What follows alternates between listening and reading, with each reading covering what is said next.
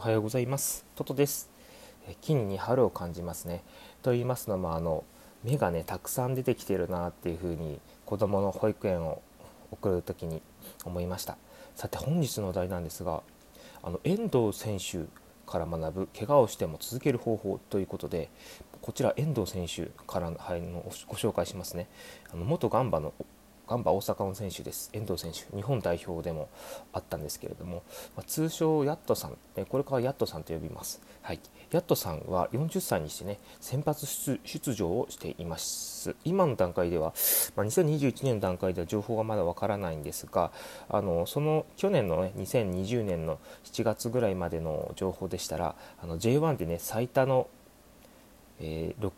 632試合連続出場が記録されているそうです。すごいですね。サッカー選手ってあのめっちゃ走ったりめっちゃ止まったりするの大変なあのスポーツなのに本当に走るらしいんですよ。もう2時間ぐらい平気であのちょっと軽くランニングしながらあの体力をつけたりっていうような練習もするぐらいめちゃくちゃ体力が必要ならしいんですよね。でそんな中ねあのヤットさんがねどういうふうにあの怪我をしてもあのサッカープレーヤーとしていられたのかっていうことを踏まえてこれからの怪我をしてもね続ける方法ということで私たちって言ったら発信を、まあ、しんどくても続ける方法というのをあのお伝えしたいと思います。やっと流3つの考え方で乗り切りましょうということで1つ目はね怪我は、えー、友達で2つ目は怪我してからできる割合で考えましょうということで最後できる限りの効率的な方法でこなしましょうというその3つの柱でいきます。ではまず1つ目怪我は友達ということなんですが、まあ、前提としてはね怪我は友達なんですよ。まあ、友達皆さんどうですか？あの怪我って皆さんのイメージどんなですか？多分友達なんて普通思わないですよね。なのでその怪我はまず友達であるずっと付き合うものであるっていう前提をまず心の中に留めておいてもらいたいということらしいんですがそれどういうことって話ですよね。怪我はどうやって付き合う 怪我と付き合ってどうなんていう話なんですけれどまあでも自分の体の中のものですからね。あのこう一緒にいてなんとか一緒にやっていこうってそういう意味だと思うんですが。で怪我してもね基本的にはヤットさんは休みません。それでも続けやり続けます。試合にも出続けますし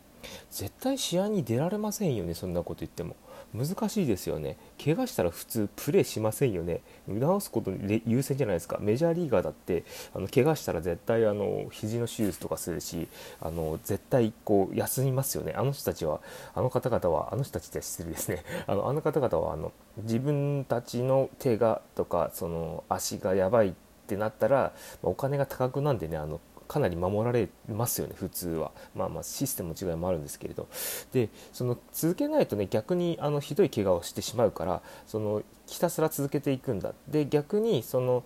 出なかった時に出場をするとその怪我を余計しやすくなるから常に出続けるんだっていう風なスタイルで取っているそうです。すごいですよね。じゃあ怪我した時にね2つ目、えー、できる割合で考えるっていうことなんですけれどもまず自分をね冷静に見つめていってでその時に自問自答していってあ大体これぐらいだったらできるなっていう割合を算出するそうです。でサッカーで言ったら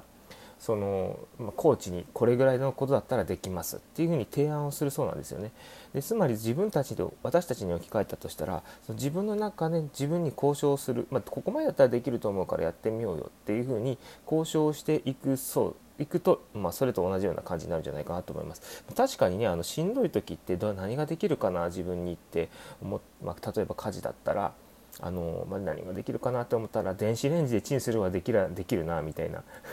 考えたことありませんか？お湯を沸かしてカップラーメンならなんとかできるなみたいな。なんかしんどい時ってありますよねそういう、うん、そういうあの自分でできることを、まあ、自分で密かに分析してやっていくっていうのが2つ目になります。できる割合で考える。で最後できる限りの効率的な方法でこなすこれもあの、まあ、プレイヤーならではの話ですよねヤットさんはあの自分の中の持ってるもので一番効率的な方法でこういう戦術がありますよっていう提案の仕方をするそうです。でその中でも、まあ、しんどくてもね可能なものをね自分でチョイスをしていく。さっきで言ったら、まあ、カップラーメンとお湯が沸かせるで電子レンジで冷凍食品はできるとかいうのですかね。であとは、まあ、例えばあのまあ、最もね効率的な方法で作業するって考えたら、まあ、ツイッターのフォロワー数をちょっと多くしたいとか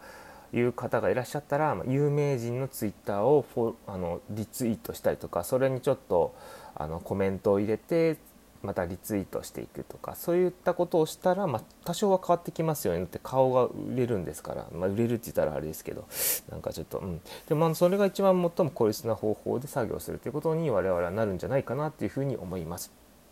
でももしねあのどうしても書きたいっていう場合だったらねあの箇条書きにして投稿するとかだったらできるかなとか自分でね考えながらやっていたらいいんじゃないかなっていうふうに思います。さあ私あのやっとさんの実はだいぶ前何年前かな？10年近くまあ10年までいかないですけどテレビでたまたま見た時にその怪我をしてもね続ける方法をされていたんです。怪我しても私は何時間も走ったりするしその走るその程度とか自分に負荷をかけるかけ方っていうのはその時変えていますっていうふうに言われたのめちゃくちゃ衝撃を受けてあこれ完全に続ける方法だなと思って。なのでそのノウハウをね少しでも皆さんにお届けしたいなっていうふうにお伝えしました。もしあの私の放送が良かったなと思ったらフォローなどしていただけたら本当に嬉しいです。あの1日3本ぐらいを目標に頑張っておりますのでまたよろしくお願いします。それでは皆さん良い一日をお過ごしください。さようなら。